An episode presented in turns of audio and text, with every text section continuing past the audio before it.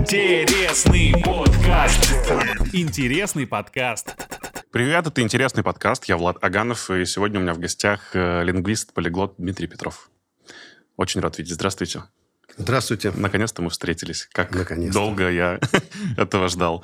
Э, Хотел сначала э, выразить восхищение вашему внешнему виду и состоянию вашего взгляда и ума. 65 лет, Дмитрий. Вы мне льстите. Нет, это неправда. Я думаю, что сейчас многие люди, которые не знали, сколько вам такие, что, сколько? На паузу, Википедия. То есть теперь я не смогу в общении с людьми занижать свой возраст. Э, Я думаю, что вы в этом не нуждаетесь точно. Э, Расскажите, вы связываете как-то свое психологическое состояние, внешнее состояние с э, своей профессиональной деятельностью и с работой вашего мозга?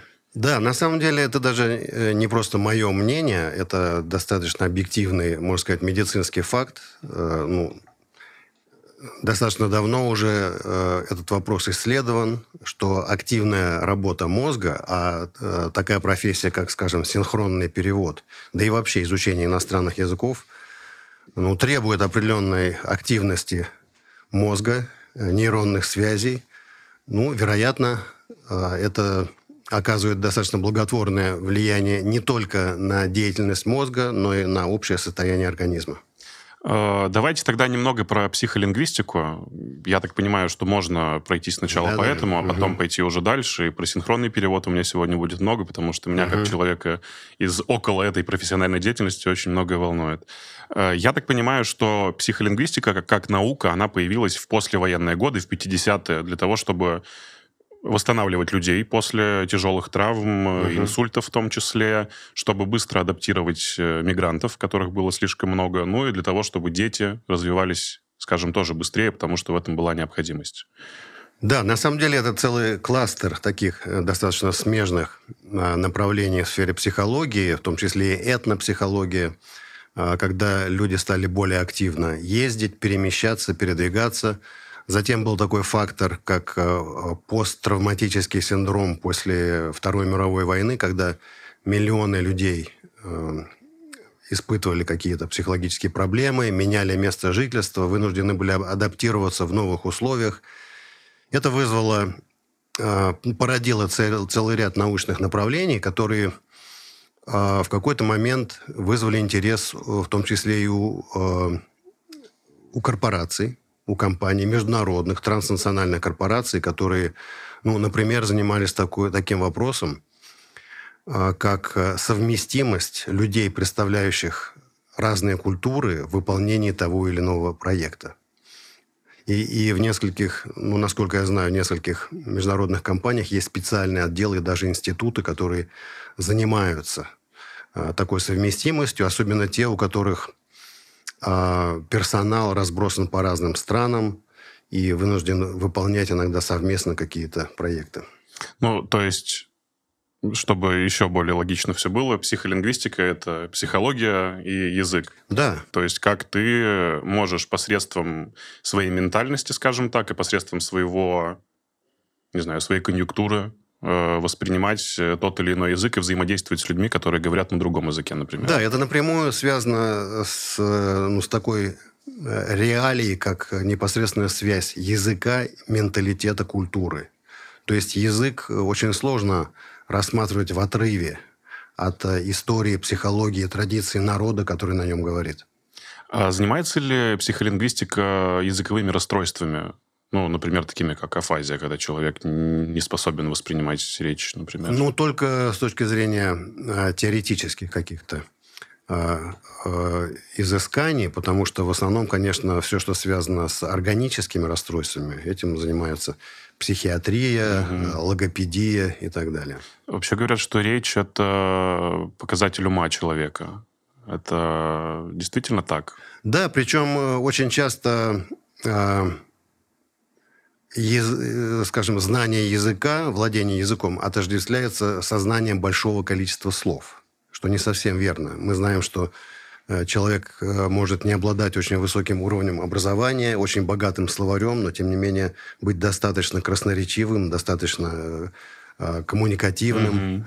А, Так что ну, есть целый аспект, э, связанных э, с языком и с речью, которые ну, говорят о том, что, конечно, уровень интеллекта, развития человека, его коммуника- коммуникативных навыков напрямую проявляется во владении речью, во владении языком. А вы замечали когда-нибудь э, по своим, допустим, тем же самым психологическим состояниям, что в момент тех же самых апатий или ну, не самых радужных настроений вы теряете э, эту самую красноречивость, потому что ну, тоже психолингвисты связывают непосредственно психологическое состояние с наполненностью нашей речи.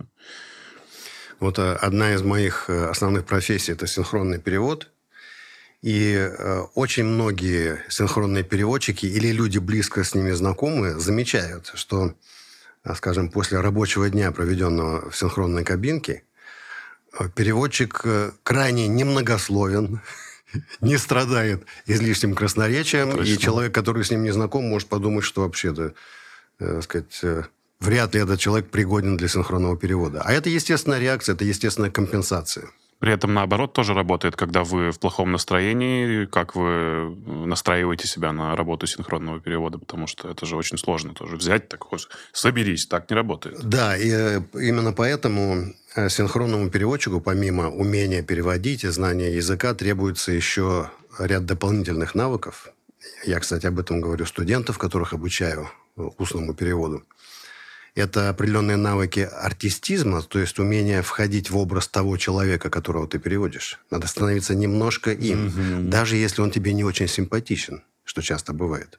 Второй навык – это набор э, скорее таких спортивных навыков, спортивных качеств, как стрессоустойчивость, физическая выносливость, э, быстрая реакция – ладно, раз уж мы пошли в эту сторону, давайте я, я не буду э, идти вот по своему плану, как я придумал. Раз уж о синхронном переводе, значит, давайте вот прямо сейчас и продолжим.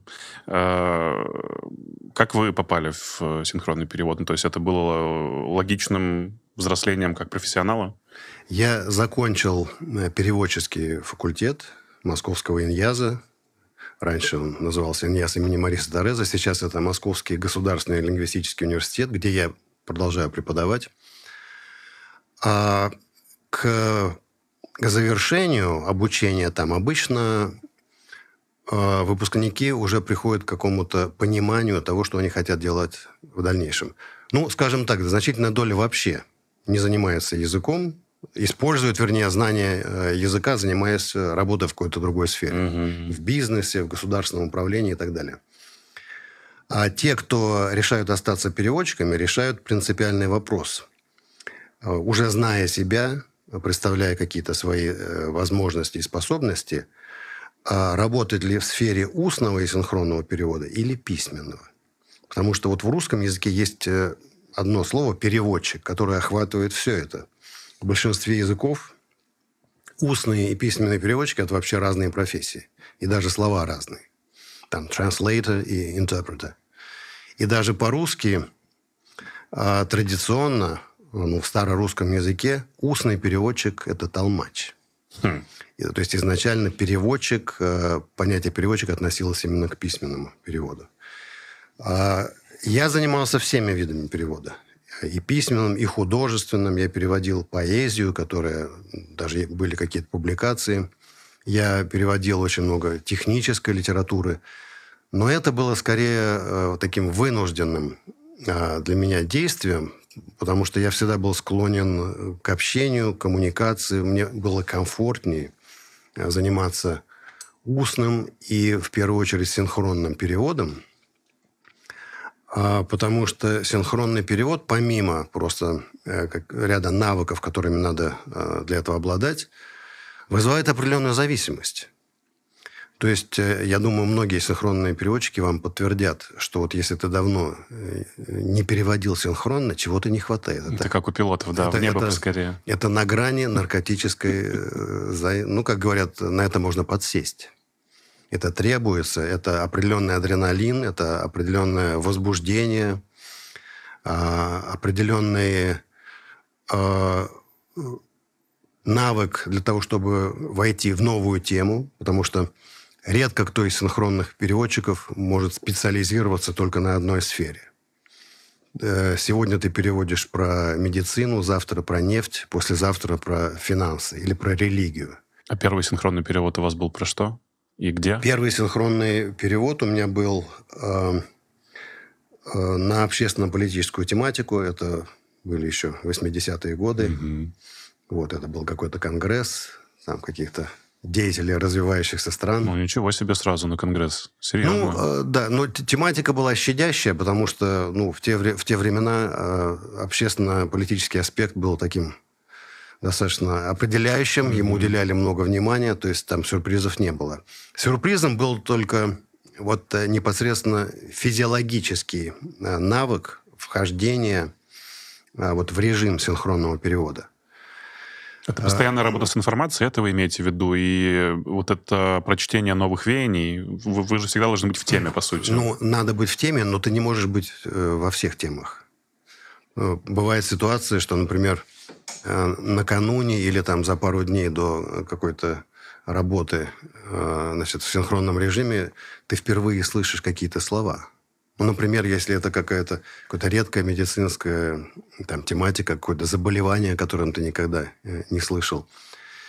Или узко какая-то финансовая какая тематика, связанная с брокерскими какими-то сделками, с каким-то видом ценных бумаг. И надо уметь э, в это... это э, каждая из этих тем – это своего рода язык.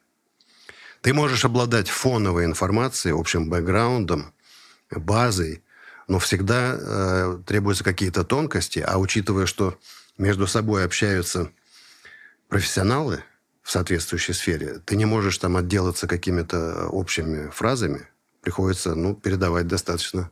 Спасает сама идея не знания слов, а знания мыслей, да, когда ты Конечно. готовишься к... Когда ты вообще работаешь в такой сфере, как у вас, э, вы сами, по-моему, даже об этом говорили, что не надо учить слова, там, по 10 слов в день, э, лучше слушайте песни, переводите их, читайте переводы, потому что всегда это э, лучше усваивается, что это мысль. Да, учить слова в отрыве от контекста аб- абсолютно бессмысленное занятие. А слово обретает смысл, обретает жизнь и энергию, если хотите, только в окружении, в каком-то э, информационном кластере, в каком-то контексте. Соответственно, когда мы осваиваем новую тему, мы должны понять, о чем это вообще, о чем здесь речь. Даже если мы не, не являемся специалистами, далеко не являемся специалистами, даже близко в этой теме. А есть какие-то бытовые установки, которые надо соблюдать перед тем, как вы идете на ну, серьезную работу по синхронному переводу накануне? Там выспаться, не пить алкоголь, э, глицинчик под язык. Ну, есть какие-то ваши методы, которыми вы пользуетесь? А, Ну, желательно, конечно, выспаться. Не пить. Да. Да, но это э, или, или умеренно. А, потому что э, переводчик, э, человек, который ну, устный переводчик, синхронный переводчик, и человек, когда, который постоянно общается с людьми. И он должен очень четко знать свою норму, свою дозу, с- э, свою меру и придерживаться ее.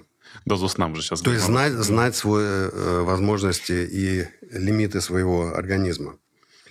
А, то есть очень важно э, ознакомиться с темой, даже если а, информация ограничена. Иногда бывает, ты получаешь просто тезисы, общие тезисы какой-то темы. Иногда бывают готовые выступления, презентации. Но а, роскоши просто зачитывания текста э, не бывает. Потому что редко кто из э, спикеров придерживается вот четко, как, как- как, ну, в дикторском режиме того, что написано, подготовлено заранее. Ну, у них есть какая-то канва, которой просто они следуют, и опорные точки, да? Да, поэтому физическая, э, скажем так, готовность. И очень важно взаимодействие с напарником, с партнером. Синхронные переводчики почти всегда а, работают вдвоем. Вот эти дозы, порции временные, это 20 минут, 30 минут по договоренности, соответственно, между коллегами, в зависимости от сложности темы. А для чего это делается? Зачем нужен напарник? Ну, очень тяжело пере- переводить одному. Хотя такие случаи бывают. Зап- Напарник может заболеть, раскашляться, у него может э, сесть горло. То есть в любом случае второй человек нужен. Это как два пилота. И э, очень важно, чтобы между ними... Поэтому э, партнеры или напарники по синхронному переводу обычно, ну, как вот в детективных фильмах, э, напарники там по полицейской работе. Прикрывают друг друга, да? Прикрывая друг друга, должны очень четко э, чувствовать друг друга, в какую минуту подхватить, э, помочь, в какую минуту можно расслабиться и отдохнуть, потому что ты полностью можешь положиться на человека, с которым работаешь. Вот прочувствовать, э, насколько важно знание психофизики э, и насколько оно применимо в работе синхронного переводчика, когда вы находитесь на переговорах, э, условно, там, первых лиц государства. Э, насколько важно правильно чувствовать характер, передавать характер перевода. И меряется ли таким образом профессионализм синхронного переводчика, который умеет это делать или не умеет? А, Ну, такое до- достаточно общеизвестное, может быть, даже банальное правило, что э, устный переводчик особенно должен избегать буквального перевода. И основное такое препятствие, которое приходится преодолевать молодому начинающему переводчику, это естественное стремление перевести все, что ты услышал. Услышать все эти слова и передать их. А, Опытный переводчик умеет разделять э, приоритетные элементы информации. Там имена, явки, цифры, даты, суммы, а, общие, э, общий смысл высказывания. И отделять от всяких вводных конструкций, от э, э, излишних повторов, которыми многие ораторы, многие спикеры грешат. То есть вот это умение э, немножко заглядывать вперед. То есть э, многие э, переводчики, которые достаточно долгое время работают, рассказывают о себе, что вот э, выступающий еще не закончил мысль, а ты уже знаешь, чем она закончится. И немножко забегаешь вперед. То есть вот это ощущение времени, быть в моменте, э, раствориться в моменте, и тем не менее э, одновременно видеть общую картину происходящего и того, что, что говорится. Ну, это восторг, конечно. Интонации? Насколько Интонация важно? очень важна. Э, Самый частый комплимент, который, ну, если комплимент звучит, который может услышать свой адрес синхронный переводчик от людей, которые слушали его перевод. Э, Это никогда не бывает перевод, э, похвала правильности перевода. Потому что ты или слыш- слышишь э, спикера, Ну да, или слушаешь перевод. слышно, да, да, да. Самая частая похвала – это что вас приятно слушать. Приятно слушать – это значит э, нераздражающая интонация, отсутствие мычания, э, пауз э, каких-то затянутых.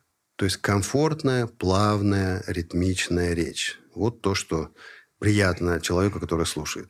И в этом тоже вот проявление одного из таких артистических факторов, про которые я сказал. Ну, то есть от э, актеров дубляжа тоже что-то есть, потому что они даже когда, там, условно, переводят э, какого-то известного голливудского актера и дублируют его сюда, пытаются вжиться в роль и понять вообще, насколько этот человек Конечно, что-то конечно. проживает своим телом.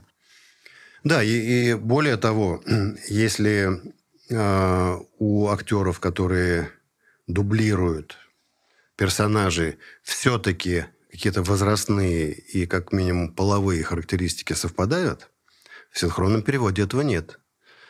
А, так сказать, брутальный мужчина может переводить хрупкую девушку или наоборот. И тем не менее э, мы говорим обо всем в первом лице. Там «я пришла» или «я пришел», в зависимости от того, кого мы э, переводим. Это, ну, это тоже требует определенного такого артистического навыка. По-прежнему очень жду в гости Сергея Бурунова. Большой привет ему. А, Как э, вообще попадают в э, такую элиту? Потому что, ну, как правило, вход, э, я так понимаю, еще порог входа в не в профессию скорее, а именно действительно в работу, в прикладную работу. Тем более с первыми лицами государства вы работали и с Горбачевым, и с Ельциным, и с Путиным. Ну, это очень сложно. Туда попасть сложно. А Если мы говорим о синхронном переводе, то, как правило, это рекомендация, но рекомендация иногда воспринимается как некий блат, некая протекция. Нет. Здесь невозможно никому оказать протекцию, если ты не уверен э, в новом человеке, потому что ты за него отвечаешь, ты рекомендовал.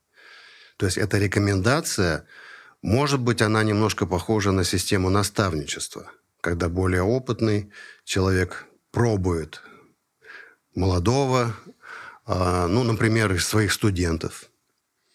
Ну, допустим, э, первые мои выходы э, в синхронный перевод были а, с людьми, которые меня обучали, были мои преподаватели, ну, занимались а, синхронным переводом и пригласили один раз попробовать, посмотреть, как я себя проявлю, не облажаюсь ли где-нибудь. Ну, это классика, да, в да. любой профессии, пожалуй. То есть это так, то есть здесь нет просто по объявлению такого, ну, практически не бывает. Кто-то должен поручиться, кто-то должен э, посмотреть и а, ну, это на первых порах, даже если потом Конечно. ты себя зарекомендовал, все, у тебя уже условно э, передача синхронного переводчика по наследству, грубо говоря, да? Ну, у да, тебя да. Э, проверки какие-то, ФСБ и так далее и тому подобное. Что делают? Ну, ну проверки э, спецслужбами для людей, которые в штате организации. Ага. Ну, допустим, если это личный переводчик, переводчик э, президента, премьера, там каких-то еще высокопоставленных э, людей. А, или же когда э, требуется допуск для каких-то секретных переговоров. Вот. Это да. Подписка о неразглашении, да. что там? В моем случае я не был личным переводчиком. Ни президентов, ни каких-то. Но участвовал в работе там, ну, в определенных ситуациях когда это требовалось. Но э, это, кстати, касается не только государственных какой-то тематики, но, например, корпоративной тоже. А, подписывается а, сказать, документ о неразглашении. Допустим, если предстоит перевод какой-то технического характера, экономического, финансового, и ты получаешь какую-то информацию под эмбарго, заранее, чтобы ты подготовился, посмотрел какую-то терминологию, ты ей обладаешь, ты подписываешься, что обязуешься не разглашать. Помимо терминологии, может ли такое быть потенциально, что вам скажут, цель наших переговоров вот такая, мы хотим прийти к финальной точке. Э, чтобы у нас это получилось, нам нужна ваша помощь. Да, это бывает достаточно часто. Особенно, когда а, вы работаете не первый, не второй раз, а вас уже видели, вас знают, вам могут доверить вот какую-то внутреннюю инсайдерскую информацию, которая может оказаться а, полезной для вас а, как переводчика и важной для заказчика ну, в достижении его конечных целей. Можете ли вы отказаться э, от работы, уже приняв какую-то информацию, которая, допустим, не подходит под ваши ну, принципы? Э, дело в том, что синхронные переводчики, как я уже сказал, как правило, они не находятся в штате какой-то организации, какой-то компании. То есть делается предложение, вы можете от него отказаться, вы не да, обязаны. Ну, уже на месте такое возможно, скрываются какие-то новые факты и детали. Говорят, Дмитрий, тут, в общем, есть одна тема. Есть одна тема. Да. Мы о ней раньше не распространялись. Ну, да, да, да. да. Ну, то есть деле, вы, да. нам надо помочь, вот здесь скажите вот так, уведем сюда. Нет, ну, а, человек, которому могут так сказать, э, явно уже проверен. То есть э, новичку такое не скажут никогда. А человек подготовленный будет к этому готов. Угу. Я понял. Поэтому, конечно, конечно, переводчик э, очень часто бывает абсолютно нейтральным, приглашенным, но достаточно часто он все-таки на определенной стороне. Что самое сложное в работе в переговорах э, первых лиц государств? Э, ну, э, понятное дело, что это в целом ответственно, и там, наверное, есть огромное напряжение. И, как вы мне уже успели за кадром сказать, помимо психики устойчивой, у вас еще и должен быть, как у спортсмена, физический вот этот вот каркас для ну, того, да. чтобы суметь справиться с этим стрессом. Угу. Да? Что самое ну, для вас сложное, когда вы оказываетесь в таких предлагаемых обстоятельствах э, до сих пор, наверняка, потому что вы испытываете мандраж. И... Ну, это понятно, это более высокий уровень ответственности. Да. Хотя, как правило, э, первые лица говорят достаточно предсказуемо. Но, тем не менее, э, никто не гарантирован против эмоциональных всплесков, идиом соответствующих, которые могут э, прозвучать то есть какие-то афоризмы, какие-то, какая-то игра слов, каламбуры, которые не предсказ... непредсказуемы и не планировались изначально. Второй момент, а, ну, наверное, его тоже можно отнести к сфере психологии, это принятие того факта, что в какой-то неудобной ситуации прозвучит фраза «меня неправильно перевели». Ой, такое я было? Имел, я имел в виду совсем другое. А, и что это, в этом случае? Это называется дипломатия. Ну, это так же, как вот, говорят, есть дипломатические болезни. Да. Так что переводчик на это не должен обижаться, он должен принять безропотно, что если ситу... поменялась ситуация, там, будь то в политике, в корпоративной какой-то жизни, ну, на тебя могут немножко списать, и ты должен это принять. Э, недавно... То есть это я к тому, что не надо тут же бежать, э, бить себя в грудь и возмущаться. Да я правильно перевел, это он неправильно сказал. Понятно. Собственно, надо понимать, что вы все равно находитесь в так называемой тени, да, и вы человек, конечно. которого там особо не видят, ваша задача угу. совершенно другая, понятно. Были какие-то особо тяжелые моральные вещи, которые было, ну, либо сложно переводить, либо вызывали у вас э, как у человека эмпатичного, сложное состояние, скажем так. Да. Потому что сейчас распространилось видео, если вы видели,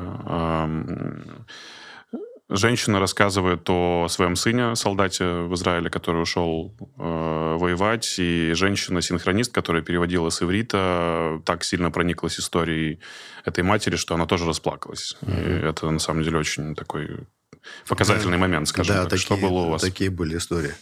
Ну, например, а, а, после, после теракта в Беслане, я буквально вот через несколько дней я был там с группой журналистов, вот в том самом месте, в той самой школе. Вы помните эту историю, да? Вот это было тяжело. Как справляться в этот момент? Ну, то есть, есть ли какие-то стрессоустойчивые у вас э, правила? Что делать? Просто работаем, все, это ну, обязанность? Да, наверное, наверное так. Наверное, Собираете так. себя именно этим, да? Да. Я тут выяснил, что русский язык, э, так называемый флективный язык, все строится вокруг, как правило, корня.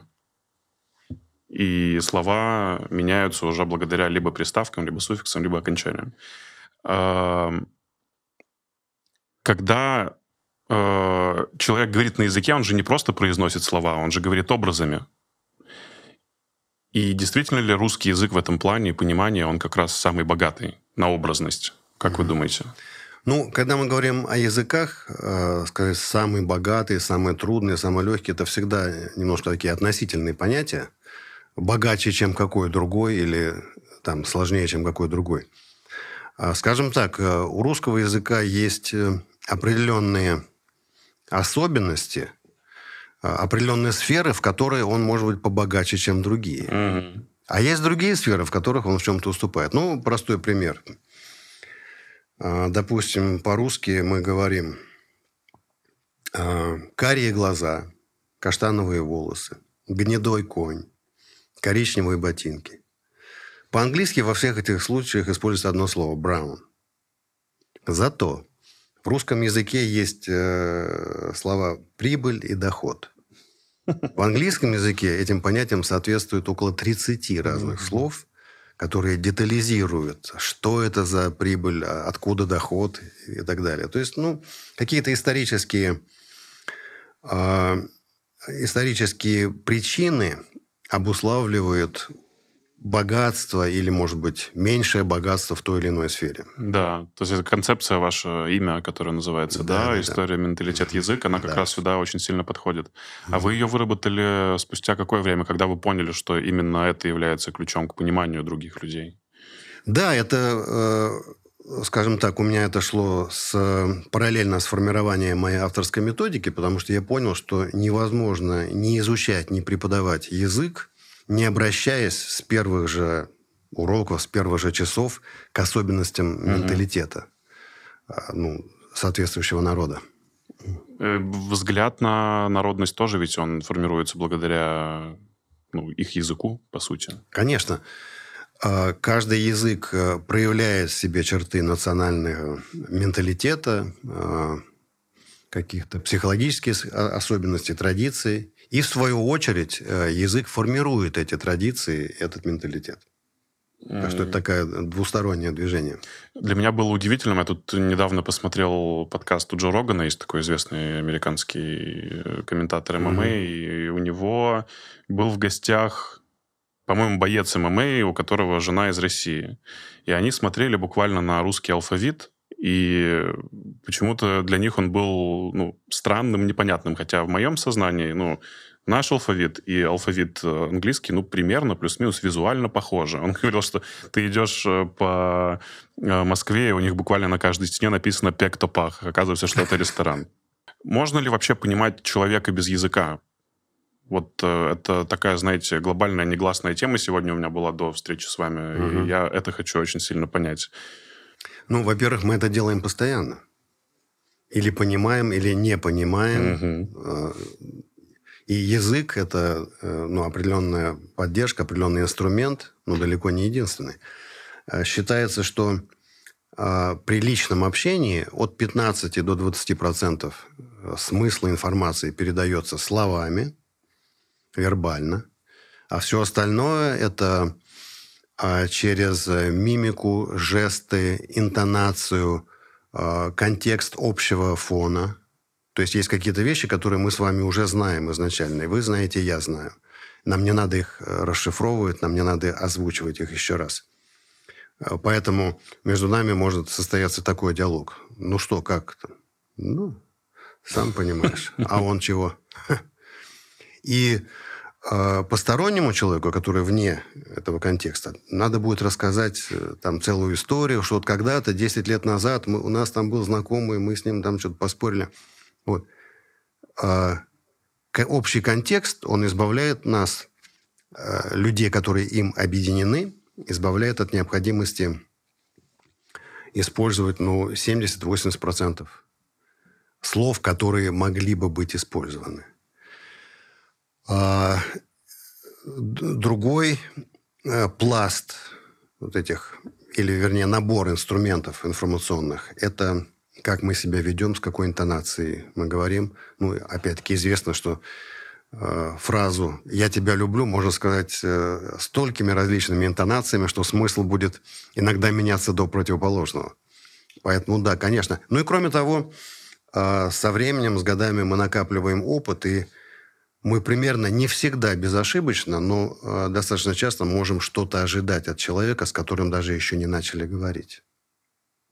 Как э, устроен язык жестов? Ну, это тоже обусловлено историческим контекстом. Те же самые итальянцы, вы как-то говорили, что у вас был опыт, э, когда вы итальянцы взяли да, за руки, да, чтобы он да. не жестикулировал, у него не получилось ровным не, счетом ничего сказать. Причем это был очень разговорчивый, болтливый итальянец, но без рук он говорить не мог. Что это такое? Как, как вы объясняете это? А, ну, есть такое понятие, как темперамент.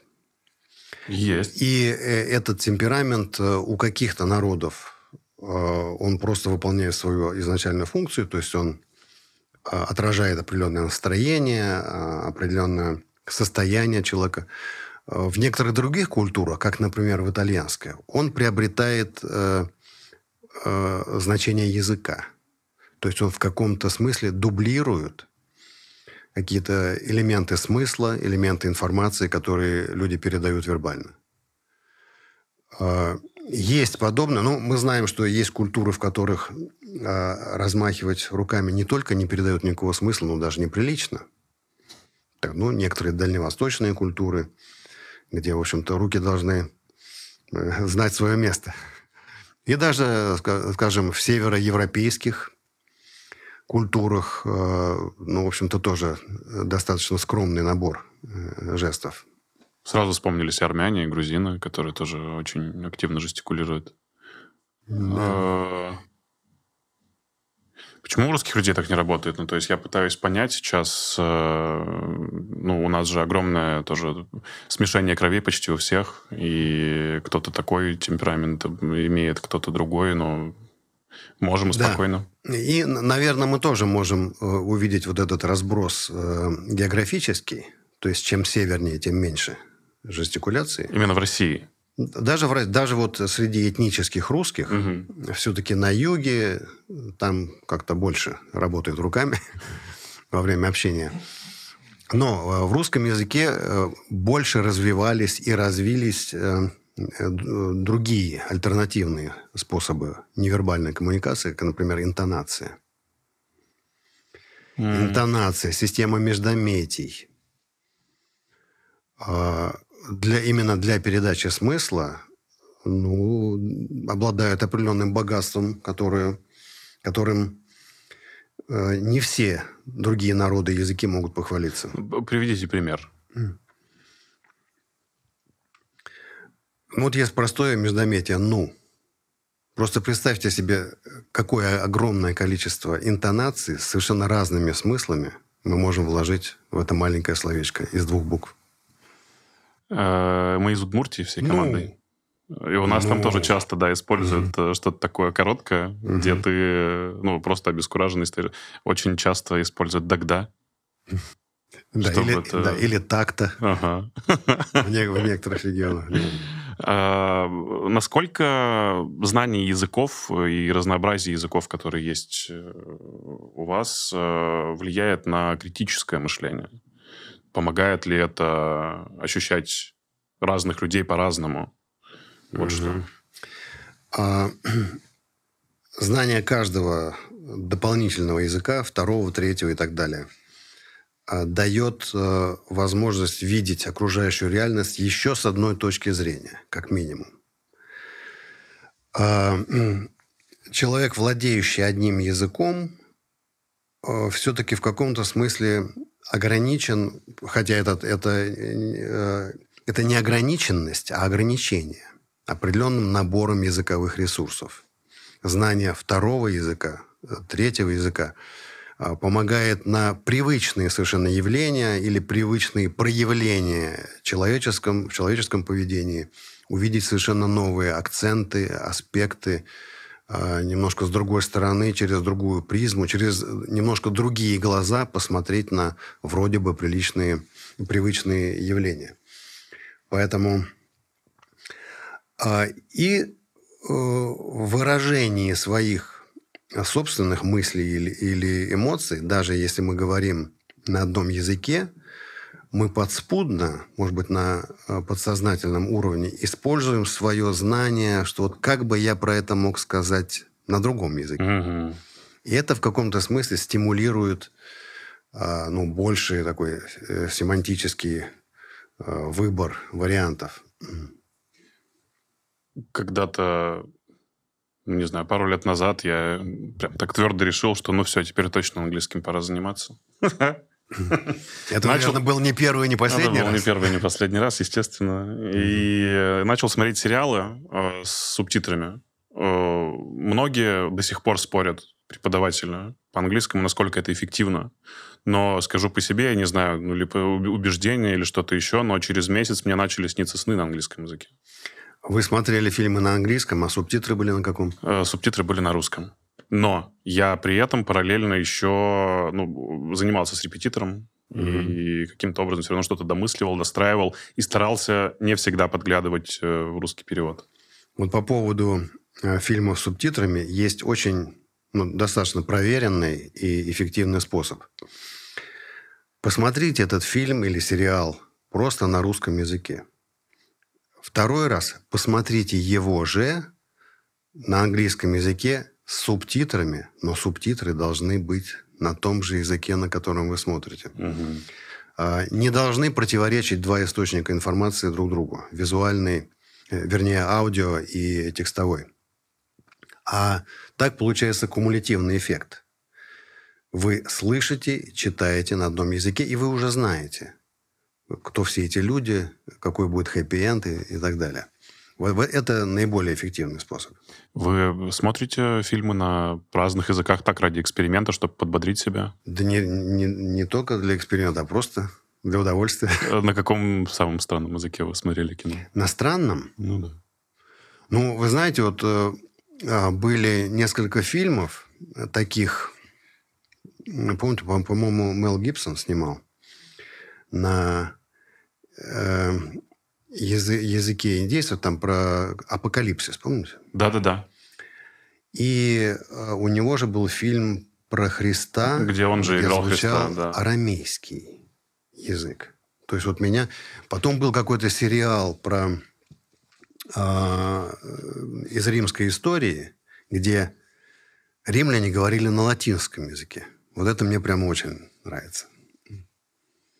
Сейчас э, Гамаджаба Барби, самая популярная сейчас. Видели фильм Барби, который Нет, сейчас очень популярен? нет, еще Ну, очень забавно. На все языки его перевели, и распространяется это все по сети. Как э, вы относитесь к э, как раз-таки э, сетевым э, распространением языка? Потому что э, сейчас достаточно понять человека э, в том же самом Инстаграме. э, Ты нажимаешь кнопку «Показать перевод» его Мгм. поста, и тебе ну, буквально там в 2-3 секунды сама соцсеть переводит, ну, нативно. Понятно, что не все дословно, но буквально ты понимаешь контекст. Э, Наши функции памяти, которые сейчас, скорее всего, ослабли ввиду того, что у нас есть гаджеты, Да. и методы преподавания языка поменялись благодаря этому, потому что ну, клиповое мышление объективно есть. Да, дело в том, что система образования, которая существует, она в основном а, сложилась э, в XIX веке. И несмотря на все технические, технологические, социальные революции, она, в общем-то, осталась примерно в том же Мгм. формате. Да-да. Она, к сожалению, не учитывает э, абсолютно, а, абсолютную трансформацию восприятия современного человека. То есть ка- каждое поколение, а сейчас эти поколения меняются, наверное, каждый год, информационные поколения.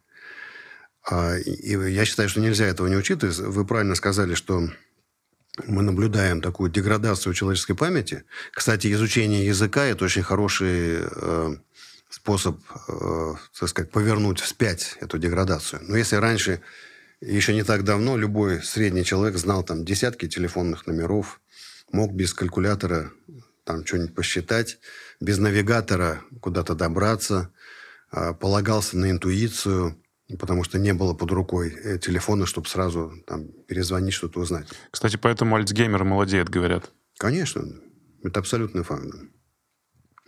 И э, поэтому учите языки, чтобы он к вам не подкрался незаметно.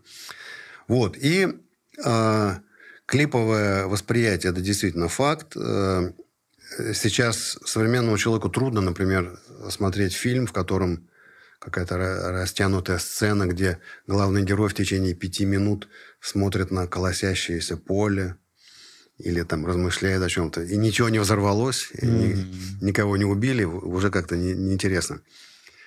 А, Трудно читаются там фразы в стиле Льва Толстого на полстраницы, э, там, с многочисленными придаточными предложениями. А, и, а что касается э, сетевого языка, здесь есть два момента. С одной стороны, замечательные электронные средства перевода, конечно, а- многие ситуации облегчают и дают представление о том, что там было написано. Ну, это круто. Это очень это, здорово. это круто, да. но с другой стороны, если раньше понятие язык было достаточно оформленным, там вот у нас Александр Сергеевич Пушкин, наше все, у кого-то Шекспир, у кого-то Гёте, у кого-то Сервантес. Сейчас каждый из нас участвует э, в творении языка. Любой человек, который написал в течение дня там 200 смс он тоже внес какой-то вклад. Поэтому а, электронные средства перевода, они не могут угнаться. Зато миллиарды людей каждый день меняют, коверкают язык, э, придумывают какие-то новые аббревиатуры, какие-то сленговые э, словечки. То есть, э, поэтому это разнонаправленный процесс. То есть, с одной стороны, мы изобретаем все новые средства, чтобы добиться лучшего уровня коммуникации. С другой стороны, угнаться за ним мы пока еще не в силах. Ну да, мы облегчаем работу своего мозга. Это, конечно, Да. большая проблема. А что с образованием? Как вы адаптируетесь к э, данным скоростным изменениям? Ну, например, э, один из принципов моей методики, моего способа обучения людей – это максимально компактный формат обучения. То есть э, я считаю, что, например, учить язык, занимаясь им раз в неделю, бессмысленная трата времени и денег. Надо себе... э, Современный человек э, занятой, взрослый, э, параллельно думает о 20 разных вещах. Поэтому, чтобы добиться хоть какого-то эффекта, вот этого несгораемого запаса языка, надо себя мобилизовать, ну, хоть на неделю, ну, хоть на две. Но чтобы это была действительно такая ударная система, которая позволит а, получить то, что уже никогда не будет забываться.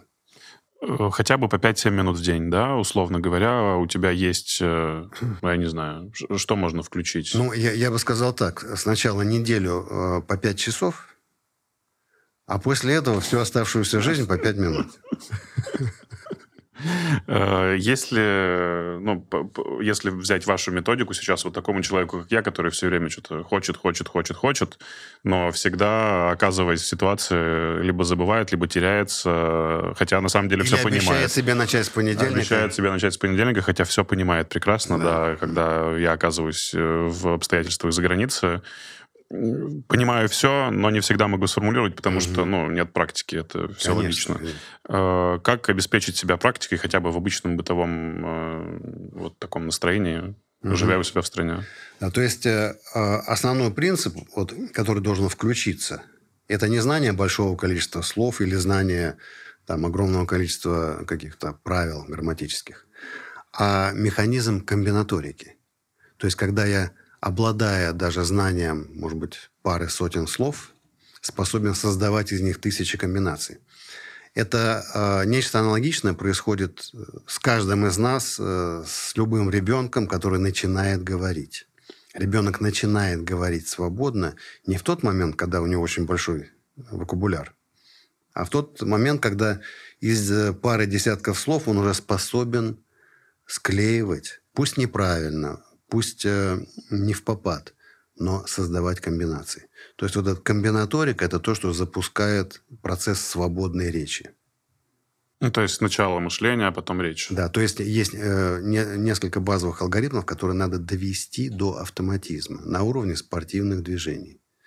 Чтобы не думать там на каждом шагу doesn't или didn't или, или как-то еще, да, mm-hmm. или там правильно, неправильно глагол, а чтобы это не требовало ни одной секунды промедления, как это происходит в родном языке. Э, что для этого нужно сделать хотя бы элементарно? Для этого, для этого надо мобилизовать себя, например, на неделю, чтобы эти несколько алгоритмов пропустить через себя. И, то есть сначала должен быть удар, штурм. После, после этого а, требуется непрерывность. Непрерывность – это значит, а, ну, иногда в порыве эйфории – можно себе сказать, ну, теперь я вот каждый день буду по два часа заниматься английским. Но, правда, не сейчас, а сегодня я занят. С Нового года. То есть никогда. Но а вот пройдя такой ударный э, компактный курс, ничто не мешает э, обеспечить непрерывность важнее, чем объем времени. Пусть это будет 5 минут. Пусть это будет 10 минут. Но э, это позволит воспринимать язык э, как менее чужой и не потребует каждый раз, э, переходя на иностранный язык, э, испытывать ощущение, как будто прыгаешь в холодную воду. А принципы изучения любого языка, они одинаковые или они всегда, как правило, зависят от конкретного языка? Принципы одинаковые. Особенностей огромное количество. В каждом а. языке какие-то свои нюансы, свои... Но момент. принципы — это методика, это последовательность действий, которая поможет вам запомнить да? как. Да, техника. А. Угу. И это только ваше наблюдение, то есть вы к этому пришли первый? Ну, я, я к этому пришел, э, то есть моя задача не была создать какую-то методику. Моя задача была выучить как можно больше языков на разном уровне с разными целями. То есть я это придумывал для себя любимого, ну, а потом оказалось, что это интересно еще и кому-то помимо меня, и я с удовольствием стал этим делиться. Э, словарный запас важнее грамматики? А, я бы сказал, что э, вначале должна быть структура. Структура, я не, не хочу называть страшное слово грамматика, которое вызывает аллергию у многих людей. Есть несколько правил, ну, как на уровне и в объеме таблицы умножения. Ну, то есть небольшое усилие, чтобы создать вот, этот, вот эту матрицу, после которой процесс э, набора слов ну, становится более естественным и простым. То есть просто начинать учить слова там, по 10, по 20, это абсолютно не имеет смысла. Ну, то есть э, фраза «знать язык в совершенстве», она сама по себе утопична, да? Потому что ну, невозможно знать никакой язык в совершенстве. вообще ничего невозможно знать, даже родной язык, но можно э, знать язык на том уровне, э, который для вас нужен. Если вас интересует возможность так сказать, комфортно путешествовать по стране, общаться с людьми, это один уровень. Если вы хотите работать э, в какой-то сфере, и вам требуется еще, может быть, там какие-то начала делового языка или что-то более э, такое профессиональное, конкретное, но это немножко другой. Перед тем, как э, перейдем к вопросам из моего телеграм-канала, хочется спросить про тоже немножечко личное. Билингвы с точки зрения развития мозга развиваются лучше и быстрее, чем люди, которые растут э, под одним языком. Да, когда мы говорим билингвы, нам кажется, что это какие-то редкие, уникальные ситуации. А, но на минуточку, примерно половина населения Земли – это билингвы. А, возьмем вот несколько, просто на вскидку, несколько стран. Вот есть э, маленькая европейская страна Люксембург. Угу в которой три государственных языка, которые обязательны к знанию всеми. То есть ребенок там в 5-6 лет, когда он начинает, неважно, какой у него язык в семье, а, немецкий, французский, люксембургский – это обязательно. Плюс английский, конечно, тоже. То есть вот э, живущий в этой стране любой человек, который минимально знает четыре языка, он не считается полиглотом. Это просто обычный житель. Есть Сингапур, в котором четыре официальных языка. А есть э, Индия, э, полтора миллиарда населения, в которой ну, меньше двух не знает никто, а большинство знает там три или четыре языка. Есть э, там вся Африка, в которой человек знает какой-то европейский язык, арабский, какой-то местный, и это тоже считается абсолютной нормой. Ну, для нас, наверное, да, это диковато, потому что мы упираемся в систему и воспитания, и образования как следствие, но все-таки билингвистическая среда, она прежде всего э, даруется родителями в нашей стране. Э, ну, у вас мультикультурная семья, да. так вышло. Да, действительно, что мы про все про Сингапур или про Африку, когда в Российской Федерации есть целый ряд регионов, где ну, в республике, да, да, да. явление. Э, а у вас это случилось, ну, в смысле, вы думали о том, что было бы круто, чтобы мои дети, ну, когда-то э, говорили сразу на нескольких языках, то есть, или это стечение обстоятельств, которое привело просто к этому? Ну, одно другому не противоречит. Стечение обстоятельств, оно никак не противоречило тому, что я об этом думал. Поэтому, да, конечно, очень важно, чтобы дети э, как можно раньше. Ну, в моей ситуации мой старший сын э, до трех лет э, говорил в основном на хинди. Вот, а сейчас он уже взрослый человек, синхронный переводчик, преподаватель языков. Да, что переводит?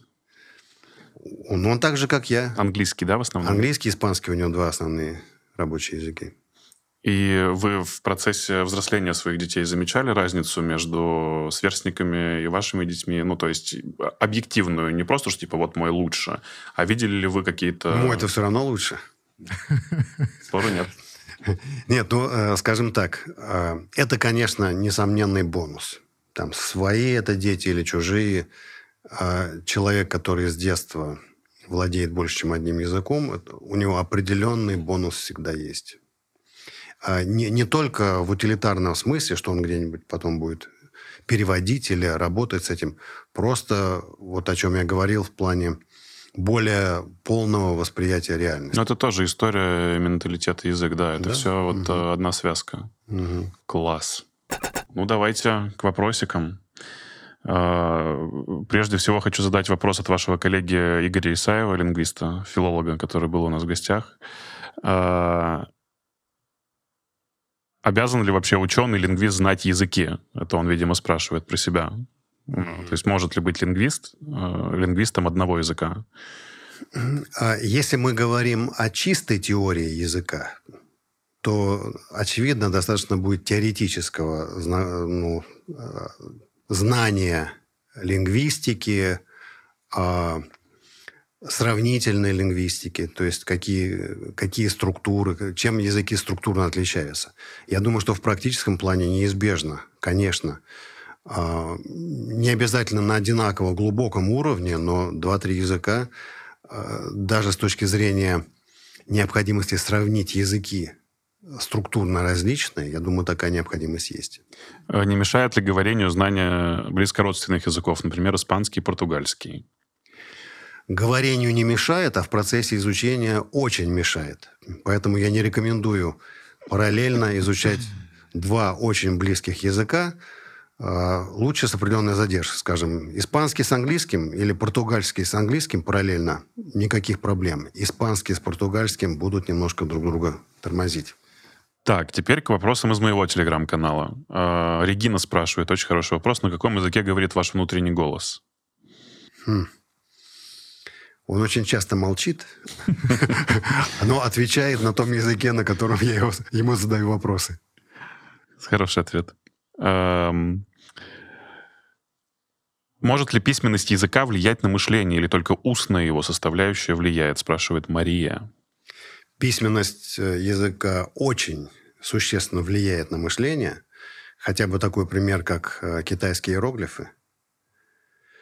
А ведь иероглиф это, – это не буквы и не слово, это определенное понятие, из которых и это во многом предопределяет вот формирование, в том числе китайского менталитета. А, каждый иероглиф – это определенное понятие, а, из которых и из ряда понятий могут складываться совершенно новые понятия. Процесс а, формирования китайской письменности, например, он до сих пор не закончен. Появляются новые иероглифы. Это, это не раз и навсегда. Или если мы возьмем пример французского языка, в котором очень э, ну, существенно отличается произношение от написания, то есть иногда слово пишется четырьмя-пятью буквами, а звук один. Во французском языке очень серьезно отличается написание от произношения, то есть может читаться один звук, и это слово выражается на письме четырьмя или пятью буквами. А, соответственно, а, человек, говорящий на французском языке, воспринимает это слово как нечто большее, чем просто один звук, который звучит. Да. За китайским языком будущее? А, за китайским языком очень серьезное будущее, но не, не глобальное, не универсальное. Он вряд ли когда-то станет универсальным языком, потому что он слишком существенно отличается от всех остальных языков и требует слишком много усилий, чтобы им овладеть ну, на достаточно прили, приличном уровне, в отличие от там, английского Э, или языка с более простой системой графики и фонетики. От Вики вопрос. Э, почему получается акцент и как от него избавиться? Вот, наверное, э, немножко по-другому надо поставить вопрос. Не как избавиться от акцента, а как приобрести какой-то акцент. Характерный тому или иному языку да, и народности, потому что, да? когда говорят, я хочу, например, говорить на английском языке без акцента, а это абсурдное стремление, потому что в английском языке очень много разных акцентов. Надо сначала выбрать. Я хочу говорить на лондонском, там, нью-йоркском, шотландском, ирландском, индийском. Они совершенно отличаются с точки зрения фонетики. Поэтому тут вопрос не избавления от чего-то, а приобретения чего-то. И когда вот такая цель поставлена, вопрос решается ну, гораздо более эффективно и быстро. Таня спрашивает, что значит думать на другом языке. Все так об этом говорят постоянно, но непонятно, что они имеют в виду. А вот эффект думания на другом языке возникает э, не просто, когда вы знаете этот язык, владеете им, работаете с ним, а когда в какой-то период жизни а, вы очень активно включены в среду этого языка. То есть либо работаете, ну вот в ситуации переводчика, да, или э, находитесь в стране или хотя бы в окружении людей, которые на этом языке говорят, И бывают такие достаточно интенсивные пиковые моменты, когда вы на нем не просто начинаете думать, а даже видеть сны. Э, стоит ли заставлять ребенка изучать язык, э, если он не хочет? Э, в детстве человек намного эффективнее, чем во взрослом состоянии может выучить язык, но в детстве же он может приобрести стойкое отвращение к языку. Поэтому вот слово «заставлять» немножко напрягает. Предлагать, помогать, ну, чтобы это получилось, надо, видимо, самому знать все-таки. Да, причем, да. если в какой-то момент вы видите, что ребенок э, отвергает, оставьте его в покое. Подойдите завтра. У него будет лучшее настроение, и он, э, сказать, с большим удовольствием откликнется. Э, про искусственный интеллект много. Катя спрашивает, может ли он заменить э, работу синхронных э, переводчиков. Вообще, нужно ли изучать язык со скоростью развития искусственного интеллекта? Потому что я тут недавно тоже рассказывал о том, как видел короткий шортс, mm-hmm. где мужчина стоит напротив кореянки, говорит по-русски, и тут же и переводит на корейский. Она это слушает, отвечает по-корейски, он переводит на русский. Mm-hmm. Пугает ли вас такое будущее? А я думаю, что полностью искусственный интеллект сможет э, заменить переводчика в тот момент, когда искусственный интеллект сможет заменить вообще все. То есть, когда не надо будет учить не только иностранные языки, но вообще ничего. Поднимать Просто себя с вживление чипа и, и, и так далее. Я не, не могу отрицать, может быть, такое произойдет. Может быть, какой-то тормоз во Вселенной включится. А, но а, если серьезно, то искусственный интеллект э, способен очень эффективно, и, и эти технологии улучшаются с каждым годом, переводить, но не будем забывать, что искусственный перевод с помощью искусственного э, интеллекта, электронный перевод, это прежде всего обработка колоссальных объемов текстов. Однако при этом искусственный интеллект не зритель, он только читатель. Поэтому, насколько я знаю, все попытки использовать искусственный интеллект, например, для перевода фильмов или сериалов – не очень удачный. Потому что теряется юмор, теряется подтекст, э, теряется какая-то игра слов, какие-то каламбуры. И были даже судебные иски, когда, э, ну, скажем, такие компании, как Netflix или подобные, пытались по-быстрому перевести, не привлекая живых, дорогих переводчиков. Вот, а потом получали иски за полную неадекватность перевода. Например, это было Э, с переводом корейского сериала э, «Игра в кальмары». Э, ну, то есть вы не переживаете насчет вашей профессии? Я думаю, да, на наш век еще хватит. А там уж вообще неизвестно, что произойдет. Финальный от Марты, но я бы хотел его чуть расширить. Она спрашивает, какое самое интересное слово, которое вы встречали. Но я бы хотел попросить назвать три самых интересных слова, которые вы можете сейчас озвучить интересные... По звучанию и по неожиданности перевода, давайте скажем вот так. Ага. Ну, на самом деле, вообще, э, предыстория. Что касается перевода слов, крайне редко бывает четкий эквивалент слова в одном языке и слова в другом. То есть это всегда какое-то пересечение. А, ну, а, например, всегда а, переводчик а, немножко тормозит, когда требуется перевести английское слово privacy. Privacy – это право на личную жизнь или э, право на интимную жизнь. Ну, приватность в целом. Да, приватность. Э, то есть в, разных контекстах. Privacy. Respect my privacy. Угу. Уважайте что? Уважайте мое право на личную жизнь, на личное пространство. Да, да, да. То есть вот иногда бывают такие а с русского языка всегда трудно переводить слово «тоска». Sorrow. Ну, это грусть. Это немножко не то. Но, и, но самое э, гениальное, я, я всегда предлагаю вот и студентам, и людям, которые изучают, э, есть такое русское слово, которое входит в сотню самых популярных слов русского языка, э, которое невозможно, например, перевести на английский язык. Это слово «надо». Слово надо начинают, начинает вот да, предлагать там must или should. Но это все я должен, ты должен, мы должны. Русское слово. Это, кстати, один из примеров, когда вот а, менталитет отражает отражается в языке, потому что, скажем, в итальянском языке есть четкий эквивалент «надо» – «бизонья». А, он также относится к тому, что что-то надо сделать, но ответственным никто не назначается. То есть спросить, спросить потом не с кого. Это вот, ну, вот это один из примеров, как что вроде простейшее и очень популярное слово, а вот перевести его проблема. Ну, и вот по музыкальности звучания хотелось бы какое-нибудь слово mm-hmm. от вас получить, потому что и вы тоже неоднократно об этом говорили, и я об этом когда-то задумывался, что э, у большинства народностей или племен, которые живут совершенно простую жизнь, как mm-hmm. правило, бывает очень сложный язык. Чем mm-hmm. это обусловлено, вот неясно. Наверняка у них есть какое-то слово, которое вас фонетически в шок подвергло? Ну, на одном из бушменских языков слово «любовь» звучит так. Ну, в целом, я даже это представляю, как можно на русском Да, языке. я не знаю, насколько оно показалось вам музыкальным. Очень даже. даже Но фанта... люди говоря, используют его, говоря о любви. Дмитрий Петров сегодня был у меня в гостях, лингвист, полиглот. Спасибо, что смотрите этот интересный подкаст. Ваши активности, комментарии, лайки, отправление этого видео и подкаста друзьям помогают попадать нам в рекомендации, как следствие, делать еще больше полезных выпусков. Спасибо, что вы с нами. Удачи и пока.